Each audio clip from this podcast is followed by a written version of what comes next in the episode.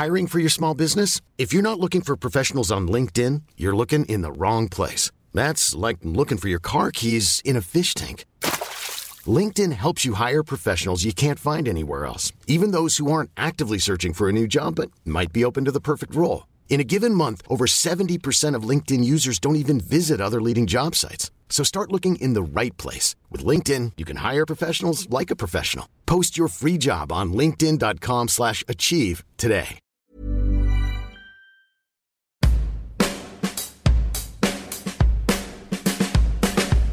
Bienvenidos al Emprepedia Podcast, donde semana tras semana platicamos de diferentes temas de negocios como si fuera una charla de amigos, porque aquí todo lo explicamos con manzanitas.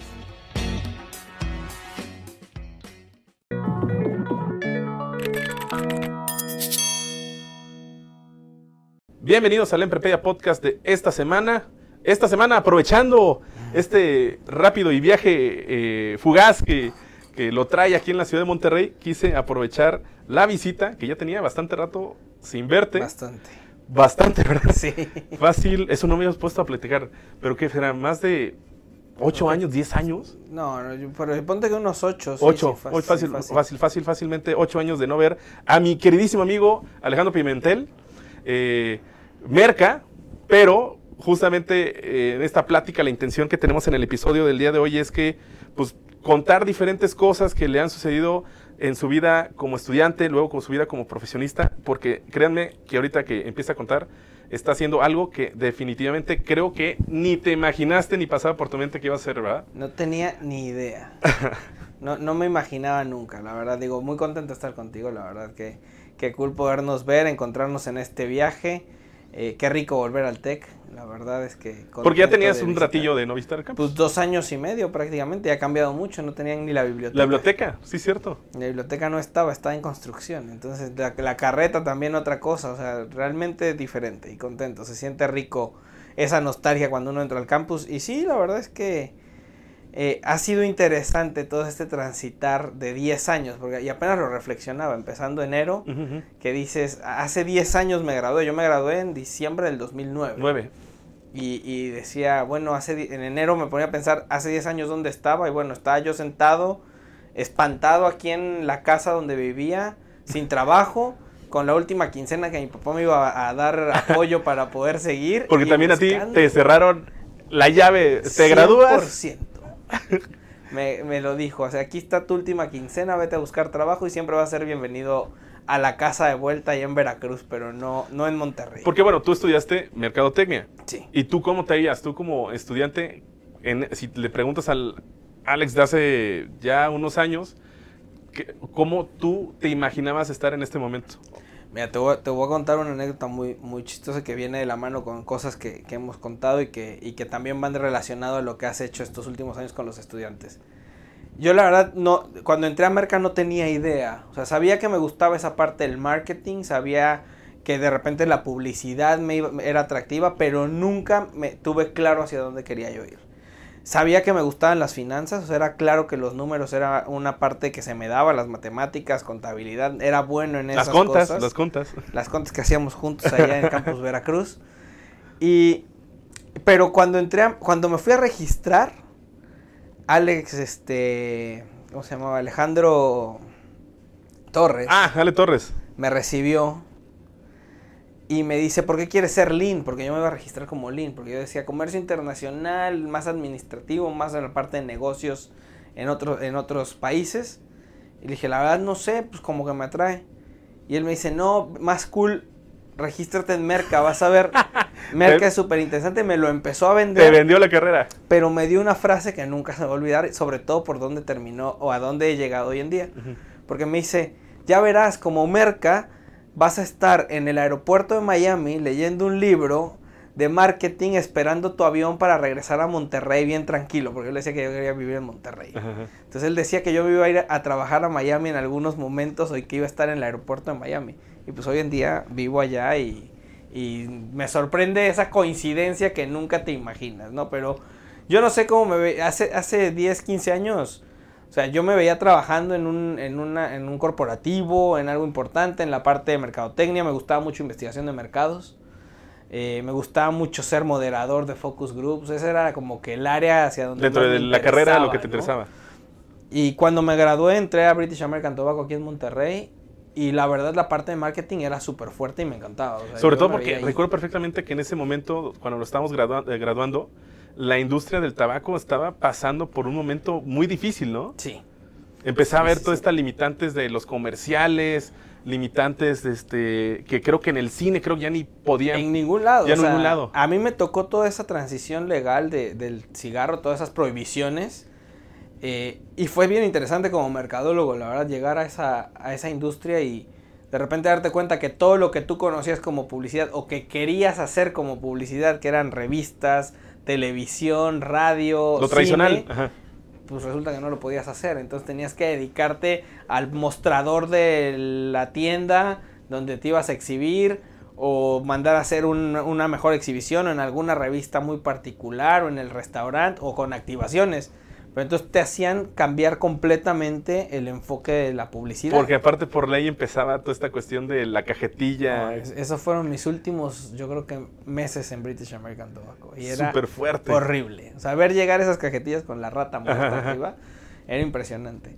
Pero bueno, fue la verdad, yo te digo, o sea, yo, yo en, esa, en esa industria me, me lo disfruté, estuve en ventas también, eso me llevó a Puebla, estuve en Puebla un rato eh, y, y aprendí demasiado. Eh, me encanta British American Tobacco como compañía, la recomiendo 100% para trabajar porque la verdad creo que es, tienen claro su objetivo, tienen claro qué es lo que hacen, cómo lo hacen, el impacto que tienen, pero además no solo el impacto negativo que puede tener el cigarro, sino el positivo también, porque recordemos que es una industria que le da de comer a muchísima gente, Sí. eh, empezando por el campo, ¿no? Sí, el sí, campo mexicano ahí en Nayarit. Entonces creo que creo que también es interesante esa parte y, y fue un reto, fue un lugar donde aprendí, donde yo me vi ejecutando marketing, pero pues, como, como, como te decía, nunca esperé. En su momento, de hecho, en, en, BAT, nunca pensé salir. O sea, yo, no me, yo no me veía O saliendo. sea, ¿te gustó tanto lo que hacías? Sí. Que decías, ah, pues aquí está padre, está yo ahí chido. me quedo. O sea, yo decía, este, yo quería hacer del corporativo, estudiar, eh, eh, aprender ahí, crecer, retirarme en la misma Ser empresa. ese era mi CMO, ser objetivo. de- director de Sí, regional y, o y la verdad es que el plan de desarrollo era buenísimo en la, en la empresa. O sea, la verdad es que sí te promueven, sí te buscan crecimiento.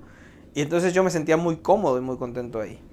Pero de ahí pues vienen los cambios y, y ¿Y las qué fue? sorpresas. ¿Y qué fue lo que pasó que dijiste, sabes qué, vamos a buscar otra Bueno, de- eso sí es por mandilón, la verdad. porque- no, la realidad es que conocí a, a mi ahora esposa y, y ella estaba viviendo en Miami y bueno, cuando la, la relación iba creciendo, Creciendo. decidimos eh, de- definir si nos íbamos a Miami o nos veníamos para Monterrey.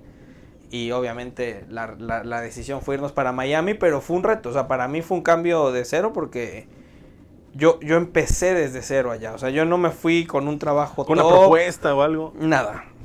O sea, yo me fui por un internship del TEC. El TEC tenía un diplomado allá.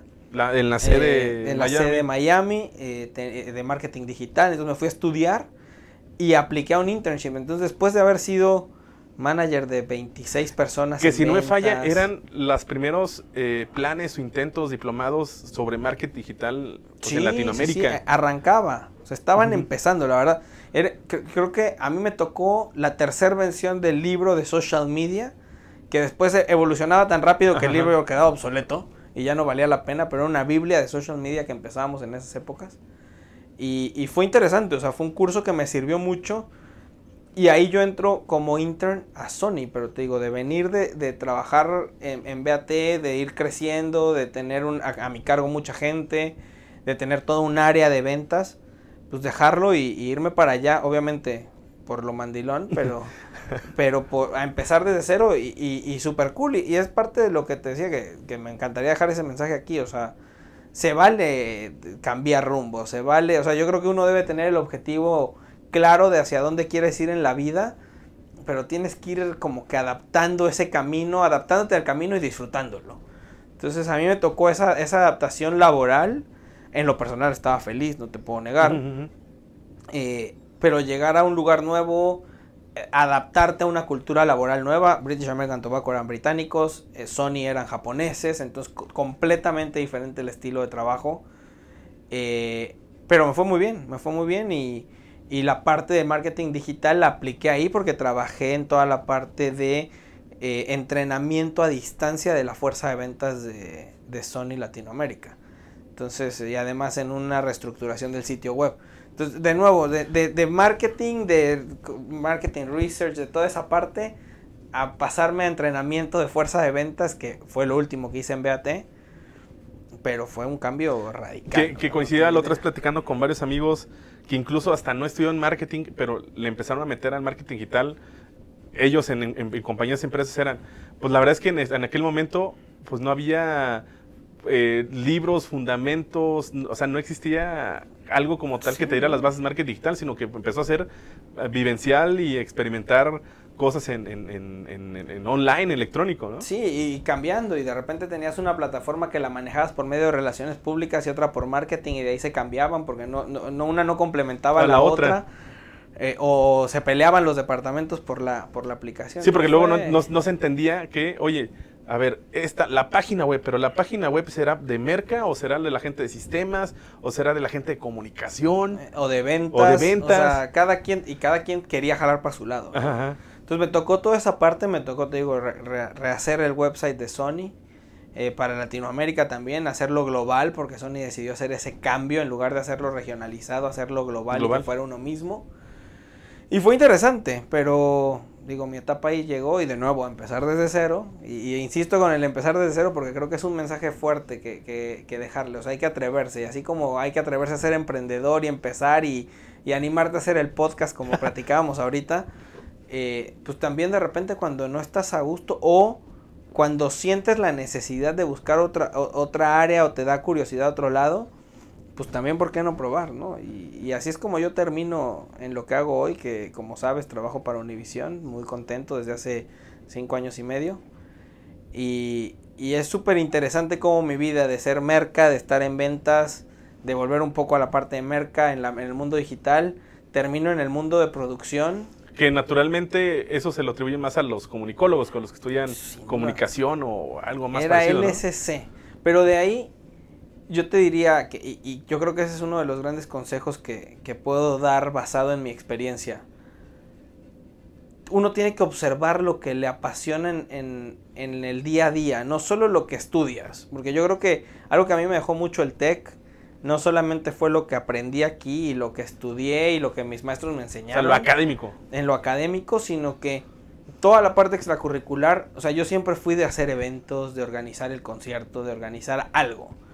Y entonces no- yo nunca lo veía como un trabajo, ni lo veía como algo en donde desarrollar mi carrera personal o mi parte profesional. Yo decía, "Ah, bueno, yo voy a hacer merca, pero hago esto por hobby, hago esto porque me la paso bien en grupos estudiantiles, hago esto porque pues tengo otra cosa en que distraerme y justificar que no llegué a la clase, ¿no? Porque tenía yo que estar allá. Y, y al final es en lo que hoy en día me dedico, ¿no? O sea, en la parte de producción, pues yo, yo me, me- mucho de lo que ejecuto hoy en día lo recuerdo y pues en, en base lo aprendí en grupos estudiantiles cuando me tocó organizar Expoteca aquí. Y dices, pues sí, yo ya había hecho musicales y conciertos masivos. Masivos, pero Aquí. pues la, la versión estudiantil, Estudiantil. ¿no? Ajá, ajá. Y yo nunca lo vi como un trabajo. Entonces de repente también eso vale la pena. O sea, como que ponte a ver qué te gusta cuando estás. O sea, si, si de repente eres apasionado del deporte y a lo mejor no eres muy bueno jugando, pero de repente hay alguna carrera que puedes tomar en el O hay deporte. algo que está alrededor del deporte en lo cual tú sí puedes contribuir agarrando esa pasión. Exacto. Entonces, ¿cómo puedes ligar tu pasión a, a tu rama? Y Yo creo que cuando encuentras ese nicho, o sea, te encuentras tu punto donde eres feliz, donde te sientes bien. Fíjate que te doy toda la razón porque en su momento, así de las primeras carreras que había seleccionado yo para estudiar era arquitectura. Ujú, Me acuerdo. Pero definitivamente, pues, o sea, uno puede tener la convicción, incluso vocación, pero pues a veces no, puede- no eres bueno. Sí, no, no ¿no? se te da. No se da. O sea, como siempre comento, a mí me dan un lápiz y un plumón o algo y yo me salgo del contorno si quiero iluminar.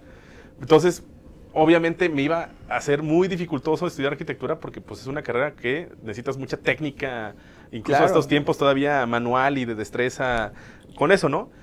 Después me da mucho gusto que coincido a que voy a trabajar una constructora, pero no desde el punto de vista como arquitecto, sino que en la parte financiera. Sí, sí, sí. Entonces, ahí- es como que, como comentas, probablemente te gusta algo en general, pero no necesariamente tienes que estar metido al 100% de eso, Sin sino que puedes, puedes encontrar algo side, ¿no? Que esté dentro de esa atmósfera que te agrada y que donde sí pongas tu grano de arena donde eres bueno. Totalmente. Y además a veces, te digo, lo que me pasa a mí ahorita, y, y comparando con esos, eh, porque ahorita me acuerdo mucho de Expotec, ¿no? Y dices, todo lo que hicimos con ese equipo de trabajo, que fue un Expotec muy grande, lo platicaba hace rato con los... con No los manches, los voladores de Papantla, yo cómo recuerdo eso. Papantla.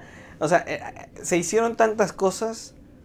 Y digo, mucho de lo que aprendí lo ejecuto hoy en el área de producción. Y a lo mejor en ese momento ni me imaginaba que lo iba a usar, ni me imaginaba que era lo que me gustaba hacer. Y, y de repente resulta que era para lo que era yo bueno haciendo. Entonces también, además de identificar que te gusta y que lo puedes hacer por otra área o, o- o agarrar tu área donde eres bueno y llevarla a ese campo, también de repente eres muy bueno en algo y tú no te estás dando No cuenta cuenta. porque piensas que es un hobby. Ok. Entonces, Está, está, está, para mí fue interesante, para mí fue un shock porque además, justo cuando, digo, y esto no lo he contado mucho, cuando yo apliqué a Univision y, y tenía la oferta, en paralelo tenía una oferta de Japan Tobacco. Entonces era volver a la industria de la ta- de, de Algo donde tabaco, ya habías estaba yo cómodo, o entrar a esto que era algo completamente nuevo. No iba a entrar a producir directamente, a ver, yo no entré a Univision produciendo, yo entré como project manager.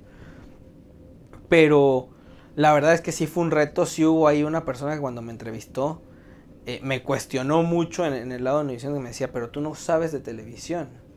Yo le decía, la verdad, sí, yo no sé de televisión. O sea, yo lo que sé de televisión es lo que leo, eh, que siempre es bueno estar informado, la verdad, y estar leyendo, pero no sé más allá. O sea, es una industria donde yo iba a llegar a aprender. Y gracias a Dios, la verdad es que tuve o he tenido grandes maestros que me han enseñado muchísimo. Eh, he tenido o tengo también mentores y grandes mentores en la industria que les agradezco demasiado porque son los que me guían. Son que, los que cuando tengo dudas voy y les toco la puerta y les pregunto qué paso dar. Y, y creo que ese es otro, otro consejo más, ¿no? O sea, cómo no, siempre rodeate de alguien o ten a alguien que puedas ir a preguntarle, oye, eh, ¿tú crees que por aquí estoy bien? O estoy teniendo esta idea, eh, ¿por a dónde la reenfoco? ¿O cómo hago que suceda? Porque muchas veces uno tiene muchas cosas en la cabeza y no las quieres ejecutar por miedo. Y, y digo, como te platicaba ahorita, no quiero lanzar el podcast. Ah, bueno, yo lo hice de esta forma y ya. eh, Rodéate de quien te pueda asesorar en el área que quieras lanzar o empezar a emprender o, o arrancar en la industria o en tu misma industria. O sea, ten a alguien que sea tu referencia. Oye, y ahorita que hablabas, este puesto de Project Manager, porque, o sea, entiendo que la industria del entretenimiento, más en, la generación de contenido para televisión, está que el productor ejecutivo y que tal, tal, tal, tal. O sea, hay como que una serie de puestos que rebustecen todo lo que está detrás de cámaras. Claro, no, no digo, somos, somos un grupo de, de gente enorme. Yo siempre lo pongo en todos los posts que, que ven de mis redes, ¿no? O sea, somos un gran equipo de trabajo. Los que hacemos realidad un, un show es un grupo enorme de gente que está detrás. Entonces, para mí como project manager, yo estaba a cargo en ese momento del proyecto Teletón USA. O sea, ese era mi único proyecto, la verdad, enamorado de la causa. Y, Qué padre, ¿no? Que aparte... Sí, o sea, Ajá, ajá. redituaba, o sea, ese proyecto, digo, hasta la fecha lo sigo llevando a cabo, eh, súper contento y es, es ese, como que te, te palomeas esa parte en, en, en, el, en el sentimiento, estoy haciendo algo bien, estoy dejando algo bien y, y Teletón es, es eso para mí.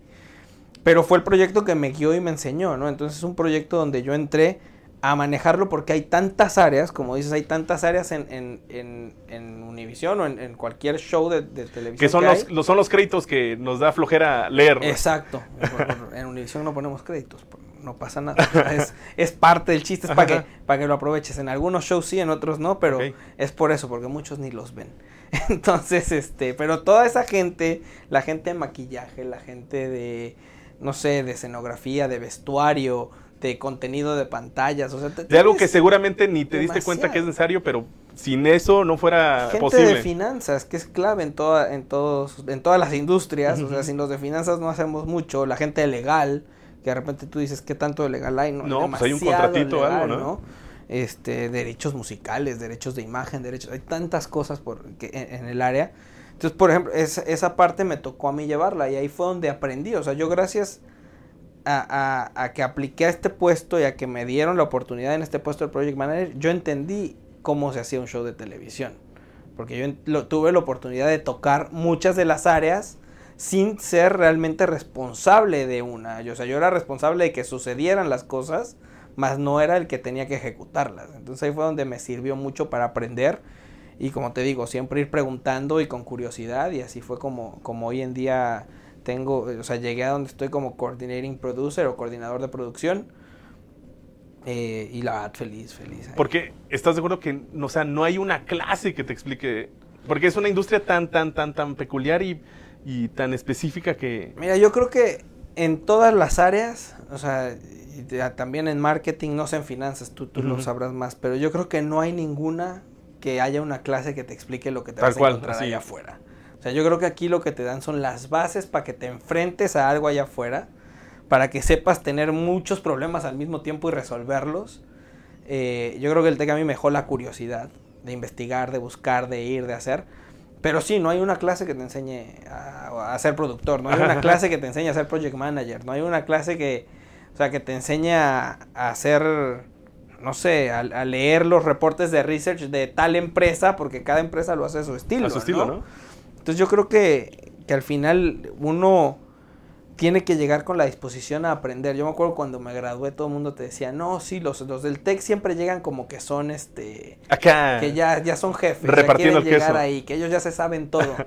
y la verdad es que de repente si uno llega con esa actitud. Yo me acuerdo, yo salí de aquí y yo dije, no, pues yo soy Pues es que uno se la cree, la verdad es que... O sea, yo, yo era presidente del CARE, yo era de grupos estudiantiles, yo me gané, me gané reconocimientos y, y dice, sí, pero pues ya ahora sí vete a la vida real y enfréntate al problema real, ¿no? Y, y, yo creo que también depende a qué industria llegas, a qué, a qué compañía y cómo vas a aprender en esa compañía. Entonces yo creo que sí, el TEC te deja unas tablas espectaculares para empezar, o en ese momento a mí me las dejó, pero la, la, la, escuela, escuela empezó una vez puse el pie en British American Tobacco y de ahí no ha parado. De hecho, tenías una plática, ¿no? Que, que se llamaba... Las cinco que nadie me contó. Las cinco que nadie te contó. Sí, y, y, era parte de eso. O sea, que en las cinco que nadie me contó eran... Eh, el siempre... O sea, se vale volver a empezar. O sea, el, el, el, cómo puedes volver a arrancar. Eso que platicabas, de, que, te, lanzaste de cero. Eh, empezar desde cero, o sea eh, el siempre tener un plan Z, o sea, yo lo ponía ahí en la presentación y todos se me quedaban viendo como que, ¿por qué un plan Z? Y yo, porque la verdad es que siempre, en cualquier trabajo que tengas, tienes que tener, un, o sea, el plan B, el plan C, o sea, porque no sabes qué se te va a caer. O sea, digo, en producción nos pasa mucho, ¿no? O sea, de repente hay algo que puede cambiarte una lluvia. No, y aparte, eh, eh, en particular, creo que pues en eventos especiales, pues muchos me imagino que son en vivo, ¿no? Sí, o sea, prácticamente todos, los eventos que, que, hacemos eh, son en vivo desde el área que me toca a mí. Y por ejemplo, el año nuevo 2019, cuando recibimos el 2019, eh, nos llovió todo el show. Y no había que, no podíamos parar, estábamos ahí en Times Square y... no, ni modo que, le, que pongas una pantallita de que por el momento está lloviendo y no podemos sacar el show. Tú veías el profesionalismo de los conductores que mojados al aire conduciendo durante 6 horas en un frío de 32 grados Fahrenheit, o sea, 0 grados centígrados, con lluvia. Entonces, y tienes que sacar un show adelante. Y digo, eh, nos lo platicábamos ahí entre los otros equipos de producción. Dices, ¿cómo le haces para decirle al cantante, oye, te toca, súbete? Y está lloviendo, pues está lloviendo y el show sigue, o sea, la gente en la casa está esperando, para ver el conteo del año nuevo, ¿no? Entonces, uno siempre tiene que estar preparado eh, en, ese, en ese caso, por ejemplo, y por eso decía yo del plan Z, llevábamos sombrillas porque dijimos llueve y pues a cada conductor se le da una sombrilla pequeña para que no tape mucho la imagen. Y la orden fue, no hay sombrillas. O sea, te, las quitan por la seguridad del ah, lugar, porque no puede haber sombrillas, porque obviamente todos los que están viendo la seguridad de, de Times sí, Square, sí, sí, pues ya no tienen visibilidad. Porque si no tenían visibilidad por si pasa algo, ¿no? Cosa. Ah, cualquier cosa. Entonces, eh, nos quitaron las sombrillas. Y llevamos sombrillas transparentes y nos la quitaron también. O sea, fue, no hay sombrillas. Entonces dices, ¿qué, puedes hacer? Sí, pues a lo mejor sacamos el, poncho para alguno, pero pues estás al aire y obviamente no quieres salir con ropa, con un poncho amarillo al aire. Entonces, o sea, siempre hay que estar preparado y pensando cómo, cómo se pueden resolver ese tipo de situaciones y cualquier otra que te pueda tocar. ¿eh? O sea, yo creo que eh, alguien me decía alguna vez que cometí errores empezando en mi carrera, era no, no se trata de cómo cuál es el error o cómo es, sino más bien cuál es la solución que vienes a proponerme. Que, que justamente es esta cuestión de, a veces también, creo que lo que nos puede definir a veces en la etapa personal es nuestra capacidad de respuesta, pero todo, sobre todo es en el tipo de respuesta que vas a dar. Totalmente. Si uno siempre tiene que tener esa respuesta, siempre tienes que estar pensando más adelante, siempre tienes que estar viendo qué puede pasar esta cuestión más visionaria que únicamente de, la solución inmediata, ¿no? Sí, porque la solución inmediata siempre viene así como que la, adrenalina te la dan, ¿no? El, bomberazo, el apagar el fuego. Y a lo mejor te lo resuelve por un día, tres meses, no sé, el tiempo dependiendo de la industria en donde estés, a lo mejor por un minuto para mí, ¿no? Pero ¿qué vas a hacer después? O sea, ¿cómo puedes tomar control de eso? Y, yo creo que esa es la parte que, que uno tiene que que siempre estar preparado y es la capacidad que, te posiciona a donde vas llegando, ¿no? Esa capacidad de respuesta, de, control de situaciones, de control de, muchas cosas. por eso yo les decía esa vez de la plática de siempre tener ese plan Z. Eh, la otra yo les decía a los chavos a veces, ven siempre presentable, ¿no? O sea, siempre estate listo para que puedas tener la conversación de elevador. O sea, ¿qué pasa si viene tu no sé, la persona que más admiras en la industria en la que estás y te encuentras con él en el elevador. O sea, si vas en jeans y playera y gorra, a lo mejor ni te voltea a ver y, si le preguntas algo te va a sonreír como que, ah, cool, ¿no? Pero si vas tú vestido a lo mejor ad hoc a como en tu industria están y con tu personalidad y con el estilo y llevas dos preguntas en la mente para hacerle, pues vas a aprovechar esos tres minutos de elevador con la persona que a lo mejor siempre quisiste estar y que nunca habías tenido la oportunidad. O sea, ¿cómo puedes maximizar esos, esos, esas sorpresas que de repente la vida te da, ¿no? O sea, ¿Cómo puedes minimizar riesgo, no? Vamos claro, a también. O sea, yo creo que el, el, que uno siempre esté preparado para ese tipo de cosas, o sea, te, te prepara, ¿no? O sea, te, te deja, te, te da la capacidad y las herramientas para siempre estar listo y siempre tener algo de conversar, algo de preparar, o sea, de, te digo, de ir vestido. O sea, es como ahorita que me dice, oye, vente a hablar del podcast. me dicen en la casa, oye, ¿de qué vas a hablar? Le dije, no, bueno, ahorita nos vamos a poner de acuerdo platicamos. Y aparte, aparte, pues ahorita salen los temas. Salen, claro, pero, pero sí es importante tener un poquito la idea de qué, de qué quieres y hacia dónde vas, ¿no? Para no para no perdernos. Oye, y, ahora que en, tu experiencia, ahorita que estás en la industria de la televisión, y sin entrar mucho a detalle probablemente en, cosas ya más este, de, la marca o, de la televisora donde estás, es, ya ves que pues estamos llenos de contenido de que el streaming, que Netflix, que, este, que HBO Go, que las plataformas Amazon Prime, y también ahora redes sociales y toda esta cuestión, ya ves que pues no, han salido muchísimos artículos, incluso yo también he escrito respecto al fenómeno de la televisión ha muerto, la, televisión está muriendo. Yo, te, yo, yo, creo que es simple la respuesta. Yo creo que más bien la televisión está evolucionando. O sea, y la televisión me refiero a la pantalla de tu casa donde antes era de cuadrada y un cubo. Que lo platicábamos antes, ¿no? que ahora nosotros el decir televisión creo que seguimos pensando que la televisión literal es el aparato. Exacto, entonces ya el aparato sí sigue evolucionando porque los productores de, aparatos como Sony y Samsung siguen cambiándolo y mejorando las tecnologías. No, yo creo que la industria también evoluciona, o sea, como todas. Yo creo que no hay industria que hoy en día con la tecnología no esté evolucionando. Entonces, al final es una generación de contenido. O sea, lo que hoy tenemos es una audiencia que tiene al alcance de su mano muchas, mucho, mucho contenido. Entonces yo creo que eso es lo que está cambiando, el consumo, el hábito de consumo de contenido. Y ahí es el reto para nosotros de ser atractivos para esa audiencia, para que quieran ver el contenido que generamos.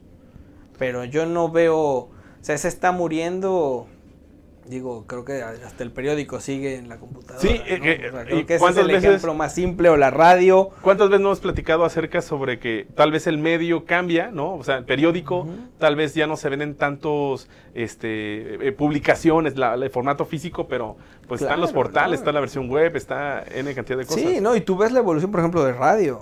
Sea, radio también decían que ya se iba a acabar y todo. Y ahorita el radio trae el boom de que también lo ves en YouTube y lo ves en streaming. O sea, y están las cabinas. Y antes que las cabinas pues eran obscuras y tenían nada más los micrófonos para salir al aire. Hoy en día las cabinas están decoradísimas y tienen juegos en las paredes para que los invitados hagan cosas porque van a van al aire también. Entonces, más bien yo creo que hoy estamos viviendo una generación de contenido como lo que estamos haciendo ahorita. O sea, todos podemos generar contenido. Eh, el chiste es cómo podemos ser atractivos para la audiencia que nos quiere ver. Alejandro, ya estamos a los 30 minutitos que usualmente tenemos aquí. A mí sí me interesaría mucho sobre eh, este sentido, este contexto que, querías platicarle a, nuestros escuchas, que sobre todo ya sabemos que va enfocado a, mis alumnos. Consejos claves que has estado mencionando algunos, pero así algo muy puntual que te, te dirías a ti hace 10 años o algún libro o algo que tú... O sea, digo, yo creo que son muchas cosas. Siempre esténse preparando, creo que hay mucha capacidad. Hoy en día, todo este contenido que hay está disponible para todos. Entonces, hoy tienes no solo el audiolibro, que a lo mejor a nosotros nos tocó en algunos casos, hoy tienes podcast, hoy tienes videos de YouTube, hoy, tiene, hoy puedes investigar de todo. O sea, si, si estás todavía estudiando, prepárense para ese mundo que se van a encontrar, investiguen, sepan a qué industria quieren trabajar, qué empresa, quién es el dueño de esa empresa, por qué, o sea, que, tengan el conocimiento de para quién y por qué van a trabajar ahí. Eh, a, nivel personal creo que siempre tengan un objetivo, o sea, márquense un objetivo de a, dónde quieren ir, eh, general, y de ahí desglósenlo, ¿no? Eh, de ese general, ¿cómo, ¿cómo, yo voy a lograr ese objetivo a nivel personal, con mis relaciones personales, eh, en, mi, en, mi, vida profesional, en mi vida social. O sea, cómo yo tengo que llegar a ese lugar y de repente se van a dar cuenta que también, o sea, y hablando del mundo social, eh, rodense de la gente que los va a ayudar a llegar a ese objetivo. O sea, y puede ser socialmente, profesionalmente y personalmente. O sea, tengan siempre alrededor de ustedes gente que los va a hacer crecer. O sea, alguna vez eh, lo leía y, alguien me, me, lo, me, lo, repite constantemente, es tú ves los cinco personas con las que pasas más tiempo y saca un promedio de sus personalidades y ese eres tú. Wow.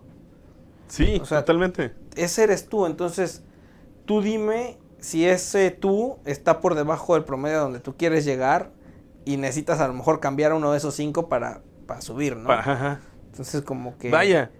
O sea, para mí ese es un gran consejo. qué, fuerte, pero sí. Es una realidad. Es una realidad. Entonces, ah, tú, tú fíjate, y la otra es también, tú ve a un grupo donde sientas que aportas, pero que no seas el que más aporta. Porque si eres el que más aporta, quiere decir que los de abajo no te están aportando nada. O sea, el de alrededor no te están aportando nada. Trata siempre de tener gente alrededor que aprendas. Sea, siempre tienes la forma, siempre puedes buscar a alguien, siempre puedes tener el contacto con alguien, escribirle, buscarlo, llamarlo, eh, ya sea un profesor, ya sea un amigo, ya sea alguien que trabaja en la industria donde quieres ir a trabajar. Eh, y siempre hay una forma, digo, es, es, una realidad que este mundo es tan chiquito, es un pañuelo y nos vamos reencontrando y encontrando, a pesar que tenemos ocho años de no vernos. Eh, por ahí un texto, saber cómo vas, oye, ¿qué estás haciendo? Te escucho en tu podcast y, y nos retroalimentamos y es la gente que te va rodeando y te va haciendo crecer.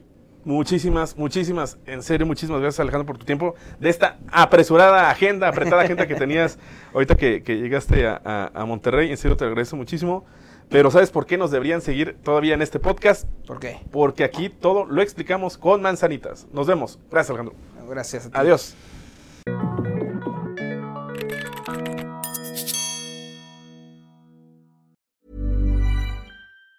Planning for your next trip? Elevate your travel style with Quince. Quince has all the jet setting essentials you'll want for your next getaway, like European linen, premium luggage options, buttery soft Italian leather bags, and so much more. And it's all priced at 50 to 80% less than similar brands. Plus, Quince only works with factories that use safe and ethical manufacturing practices. Pack your bags with high-quality essentials you'll be wearing for vacations to come with Quince. Go to quince.com slash trip for free shipping and 365-day returns.